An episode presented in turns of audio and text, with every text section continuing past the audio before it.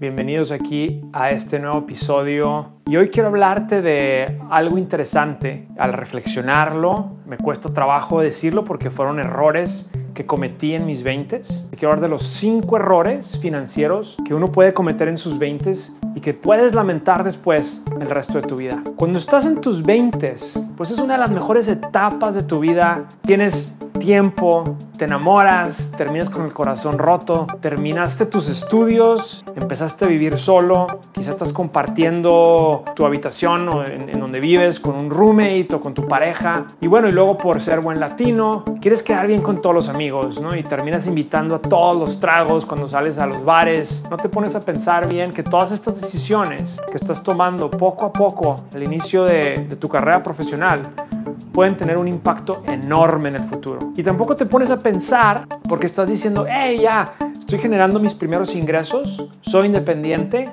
Y sí, claro, eres independiente, pero lo más importante es que ahora puedas agarrar el toro por los cuernos y puedas ir desarrollando una vida con éxito. No me refiero a nada más el éxito de ser feliz y disfrutar las chelas con los amigos, pero ser, ser una persona con éxito de forma financiera cada decisión financiera que tú tomas al inicio de tu carrera profesional en tus 20 puede tener un impacto enorme en tu patrimonio. Entonces, ahora que ya tengo 40 años, te puedo decir que yo he cometido graves errores, errores financieros en mis 20 que me han costado miles y miles y quizá millones de dólares hasta la fecha. Entonces, escucha muy bien lo que te voy a decir, porque yo no quiero que tú cometas estos mismos errores. No importa si tienes 20, 30, 40 o hasta 50 años.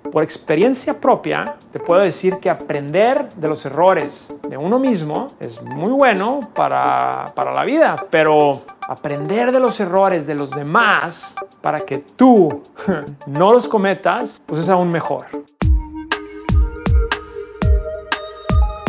FinHabits presenta Hábitos Financieros. Soy Carlos García, te saludo desde Nueva York soy el presidente de FinHabits, la app financiera número uno en español que te permite invertir en la bolsa de valores y tú puedes empezar con 20, con 50, con 100 dólares a la semana. Tú decides. Aparte en FinHabits te damos algunos tips y consejos que te ayudan a cambiar tu vida financiera de aquí en adelante. Así es que si no lo has hecho, descarga la app de FinHabits hoy mismo. Vamos a hablar del el primer error. El primer error que yo cometí es no empezar a ahorrar en tu futuro o en tu retiro. En mi primer trabajo, después de la universidad, yo empecé a trabajar en Merrill Lynch, en el banco de inversión. Tenía 22 años y bueno, al estar dándome de alta ahí con el equipo de recursos humanos, me pedían que firmara papeles y que hiciera todo este, todo este relajo, ¿no? Y que decidiera cuáles beneficios quería usar. Eh, por supuesto, firmé pues todo lo que la empresa me daba a mí gratis. Pero todo lo que me costaba o que yo pensé que me costaba o me descontaba de mi salario, pues no, no, no, no lo quería, no lo firmé. Yo quería ganar lo más que se pudiera cada quincena. Em, pero no me puse a pensar que el no empezar a ahorrar en el retiro, en esa cuenta de retiro, puede ser la cuenta del 401k o puede ser el IRA, me iba a costar mucho dinero eh, en el futuro. Pues yo no entendía muy bien cómo funcionaban las cuentas de jubilación, nadie me había explicado esto y cuando estás en tus 20 pues nada, piensas que no tiene mucho sentido el estar ahorrando para cuando cumpla 60 años, ¿no? Dices, ese es un problema para después. Sin embargo, este es uno de los errores que más me han costado y es una de estas cosas que son súper importantes. Aquí te va la matemática para que entiendas mejor. Si tú empiezas a contribuir a tu cuenta de retiro 500 dólares al mes y lo haces consistentemente en una cartera de inversión diversificada, una cartera de inversión que te genera un rendimiento anual esperado del 7%, recuerda que te estoy dando aquí datos usando rendimientos históricos de la bolsa y los rendimientos futuros pueden cambiar y pueden variar. Bueno, si tú inviertes esto, tú podrías llegar a tener 1.2 millones después de 40 años. Es decir, Si tú empiezas invirtiendo en esta cartera de retiro, en esta cuenta de retiro a los 22 años y terminas a los 62 años, tú pudieras tener en esa cartera 1.2 millones de dólares. Pero aquí está la bronca. Si te atrasas, o sea, si te tardas 10 años en empezar a contribuir a esta cuenta de retiro, este atraso te puede costar 650 mil dólares, asumiendo que es el mismo rendimiento anual. 650 mil dólares de ganancias que no acumulaste al llegar a tus 60. Es muchísimo dinero. Y lamentablemente yo no entendía esto. Lamentablemente eh, no lo entendía porque pues nadie se tomó el tiempo de explicármelo.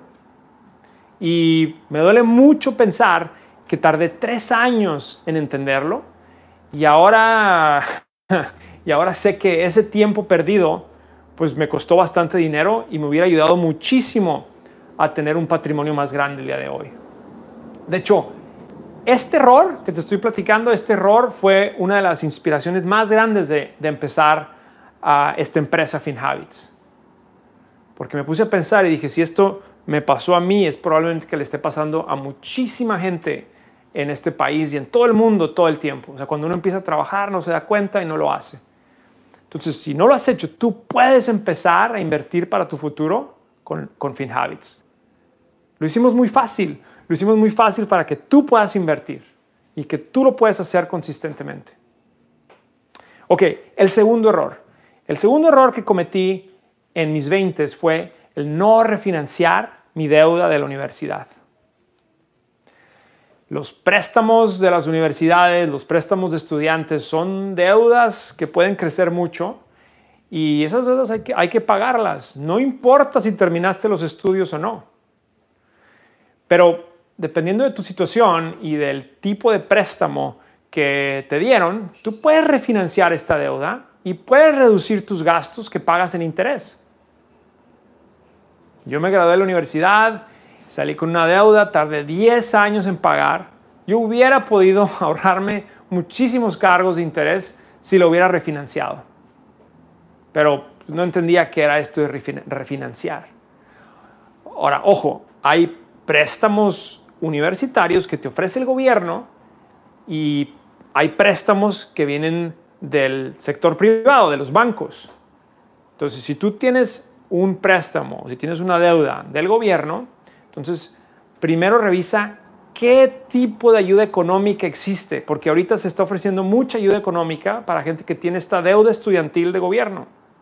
No es bueno refinanciar esta deuda de las universidades del gobierno, refinanciarla a un préstamo privado, porque pierdes todas estas oportunidades y todas estas opciones de ayuda económica que te ofrece el gobierno. Ahora puedes monitorear tu cuenta bancaria vinculada a FinHabits con Money Insights, una herramienta que te envía alertas a tu móvil para que cuides mejor tu dinero. Descarga nuestra app en tu teléfono móvil para que comiences a administrar tus alertas.